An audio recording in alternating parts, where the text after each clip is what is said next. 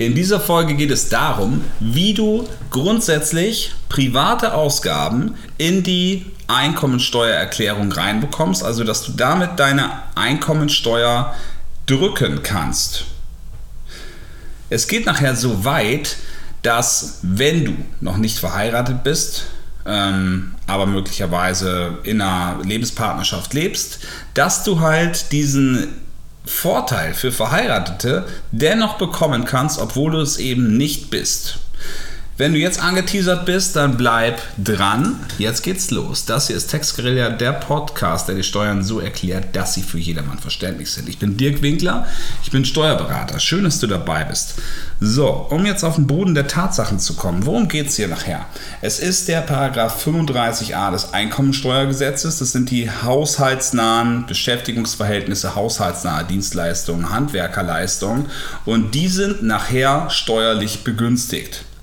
Warum denn überhaupt? Es sind deine privaten Ausgaben. Private Ausgaben haben erstmal in der Steuererklärung nichts zu tun, also nichts zu, nicht zu suchen.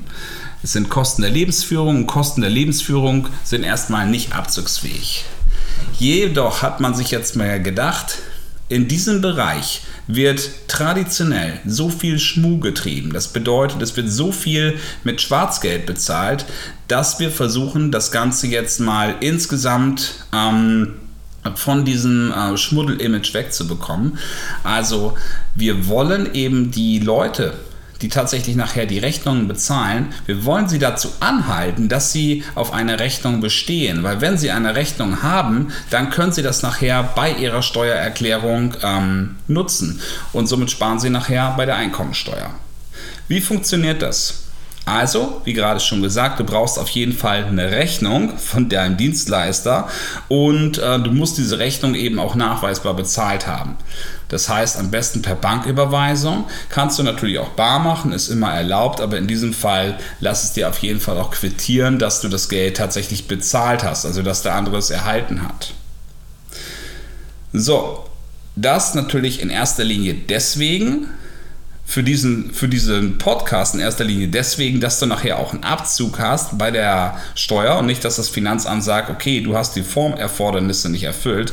Aber zum Zweiten natürlich, weil Schwarzgeld zahlen einfach nicht geht. Ja, das ist klar, das ähm, darf man nicht. Jetzt gehen wir ins Gesetz rein. Also was ist denn nachher förderungsfähig? Es sind, das Gesetz hat drei Absätze, also drei unterschiedliche Möglichkeiten, wie du eben in diese Förderung bekommen hast. Das eine sind gering, äh, wie heißt das, geringfügige Beschäftigungsverhältnisse, also Minijobs. Traditionell, wenn du zu Hause einen, ähm, eine Reinigungskraft hast und die Reinigungskraft kommt vielleicht einmal in der Woche, und ich sage jetzt einfach mal, du bezahlst der im Monat 100 Euro. Das Ganze wird als Minijob äh, natürlich ordentlich angemeldet und deswegen bezahlst du eine pauschale Abgabe von ungefähr 30 Prozent obendrauf. Das ist für Sozialversicherungen, das ist für pauschale Steuer, eben auch tatsächlich, wenn mal was passieren sollte, wenn jemand von der Leiter fällt, dann ist das Ganze nachher abgesichert. Macht natürlich auch sehr viel Sinn. 130 Euro im Monat haben wir dann, mal 12 Monate, ähm, sind 1560 Euro. Und diese, davon kannst du 20% steuerlich absetzen. 20% davon, das sind ungefähr 320 Euro. Und diese 320 Euro, jetzt muss man nochmal gucken, es gibt im Gesetz nämlich einen Höchstbetrag, den du absetzen kannst. Und das sind nämlich 510 Euro pro Jahr. Da sind wir drunter und deswegen bekommst du nachher diese ähm, 300 und ein bisschen Euro vom Finanzamt erstattet. Also das bedeutet, wenn du jemanden privat anstellst, der für dich privat ähm, sauber macht zum Beispiel, dann kannst du einen Teil davon dir vom Finanzamt wiederholen. Du musst nicht die kompletten 100% bezahlen. Zweiter Absatz.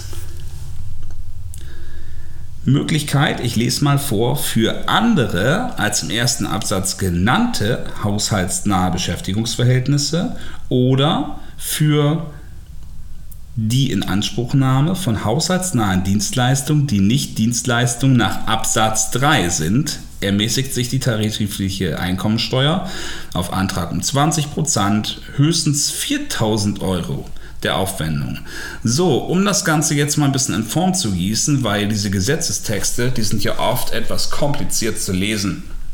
Das bedeutet, wenn du jemanden angestellt hast, also wieder die Reinigungskraft, aber nicht als geringfügige Verhältnisse, dann kannst du insgesamt dir 4000 Euro Steuervorteil wiederholen.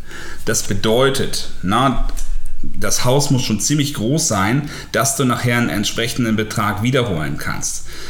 Die Steuerermäßigung beträgt 4000 Euro höchstens und 20 Prozent davon, also diese, diese Steuerermäßigung sind 20 Prozent. 100 Prozent sind also die tatsächlichen Kosten, die du nachher hast. Und das sind also dann 20.000 Euro. Du musst also schon eine ganze Menge reinigen lassen, damit man auf 20.000 Euro Kosten kommt. Also, das bedeutet natürlich, das können hier auch andere Beträge, das können hier auch andere Aufwendungen sein. Wie zum Beispiel, wenn jemand gepflegt wird, wenn du einen Angehörigen, Angehörigen privat pflegen lassen möchtest und du kommst dafür auf. Dann kann man diese Kosten oder natürlich auch für dich selbst, ne, du lässt dich selbst pflegen, dann kannst du diese Kosten nachher von der Steuer absetzen. So, und du hörst eben, das sind 4000 Euro Steuersparpotenzial. Das ist eine ganze Menge. Deswegen halten wir uns diesen Punkt jetzt mal fest. Wir gehen jetzt aber mal über in den dritten Absatz. Im dritten Absatz werden nämlich explizit Handwerkerleistungen angesprochen. Hier hast du das Steuersparpotenzial bis zu 1200 Euro. Auch hier 20% der Kosten sind das. Also das heißt, du hast Kosten von ich sag mal, nein, nicht, nicht ich sag mal, sondern äh, Kosten von 6000 Euro, weil das ist nämlich die Grenze und davon 20% sind 1200 Euro. Das ist der Höchstbetrag. Wenn du höhere Handwerkerkosten hast als 6000 Euro, dann ist der Rest erstmal verschenkt. Achtung, Achtung, Achtung, wenn wir hier von den Handwerkerkosten sprechen, dann ist das nicht der Betrag, den du auf deiner Rechnung siehst für die Umgestaltung des Bades oder Elektroarbeiten hm, beziehungsweise neuer Boden, sondern es geht immer nur um die Arbeitsleistung selbst. Also der Boden selber, das Material, die ganze Keramik oder Elektrokabel, das kann nicht in Abzug gebracht werden, sondern immer nur, wie viel ist die Arbeit wert. Du schaust dir die Rechnung an, davon guckst du, was davon sind alles Monteurstunden, was sind alles Kosten für, äh, ähm, für Anfahrt, auch Entsorgung, aber nicht die Gebühren da drin, sondern immer nur eben die reine Arbeitsleistung. Umsatzsteuer drauf, natürlich auf jeden Fall auch, weil das ist ein Kostenfaktor. Und von dem Ganzen kannst du insgesamt dann 20% dir von der Steuer wiederholen. So, und jetzt der Tipp dazu. Wenn du Handwerkerleistungen hast und du bist über diesen Betrag von 6000 Euro Kosten für die reinen Arbeiten, Du hast allerdings noch weitere, ja genau, also du bist über diesen Betrag rüber.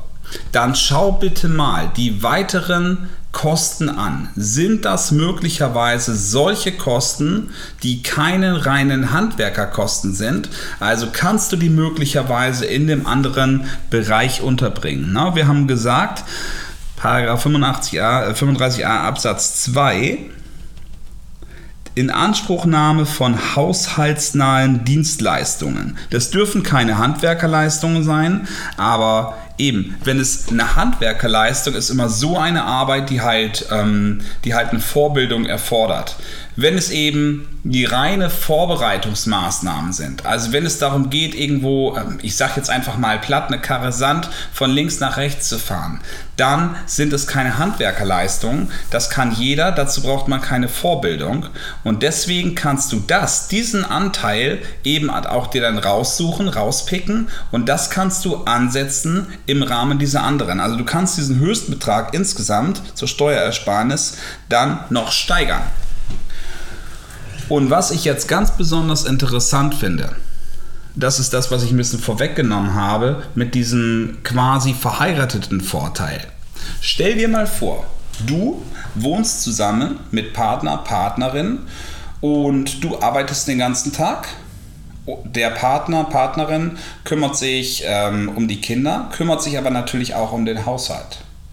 Dann ist es jetzt möglich, dass der Partner dir tatsächlich eine Rechnung stellt darüber, dass der den Haushalt schmeißt. Ne, man schaut, wie viele Stunden braucht der, der nimmt dir die Arbeit ab. Darum geht es nachher. Du kannst ihn jetzt natürlich anstellen. Das kostet nachher ein bisschen Sozialversicherungsabgaben. Vielleicht willst du das, vielleicht willst du es nicht. Ansonsten könnte man sowas eben auch als Gewerbe ausgestalten. In diesem Fall spart man sich nämlich die Sozialabgaben. So, und das Wunderbare daran ist, wenn du, wenn ihr nicht verheiratet seid, du verdienst Geld, dein Partner verdient kein oder wenig Geld, dann hat dein Partner einen Grundfreibetrag auf jeden Fall, den er noch ausschöpfen kann. Na, also für die ersten knapp ähm, 9.000, 10.000 Euro, ich sage jetzt einfach mal 10.000 Euro, die man verdient, zahlt man keinen einzigen Euro Steuern. Und du hast die Möglichkeit, dass du diese Kosten, obwohl sie bei dir zu Hause sind, absetzen kannst. Insgesamt, wir haben gesagt, 20.000 Euro sind möglich. Davon kann man 20, äh, 20 Prozent bei der Steuer absetzen. Bedeutet also, du zahlst dem Partner 10.000 Euro. Dein Partner muss das grundsätzlich versteuern, hat aber einen Grundfreibetrag. Also die Steuer ist bei ihm null.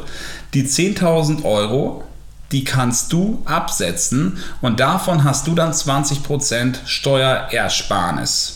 Na, das funktioniert in den Konstellationen, wo der eine gut verdient und der andere nichts oder kaum was verdient und viel niedriger in der Steuer ist. Und das bedeutet, solange er von seinem Steuersatz niedriger ist, in der Grenze als 20%, solange hat man einen Vorteil, weil derjenige, der hier gut verdient, der kann 10.000 Euro absetzen. Und zwar indem zu, dass er 20% davon auf die Steuer angerechnet bekommt. 20%, das sind 2000 Euro Steuern. Im Bestfall also hier 2000 Euro bezüglichweise, na, das kann nachher noch, noch ein bisschen mehr sein, aber in diesem Beispiel sind es 2000 Euro, die man spart. Und zwar jedes Jahr wieder. Solange man noch nicht heiratet, solange diese Konstellation gleich bleibt kann man sich jedes Jahr, kann man sich diesen Ehegattenvorteil, den man sonst hätte, fiktiv erarbeiten. Wenn du das spannend findest, wenn du Umsetzungs, Umsetzungshilfe, praktische Umsetzungshilfe brauchst, kontaktiere mich gerne. Ansonsten freue ich mich, dass du mir zugehört hast und äh, wünsche dir jetzt noch einen wunderschönen Tag. Bis zum nächsten Mal. Ciao.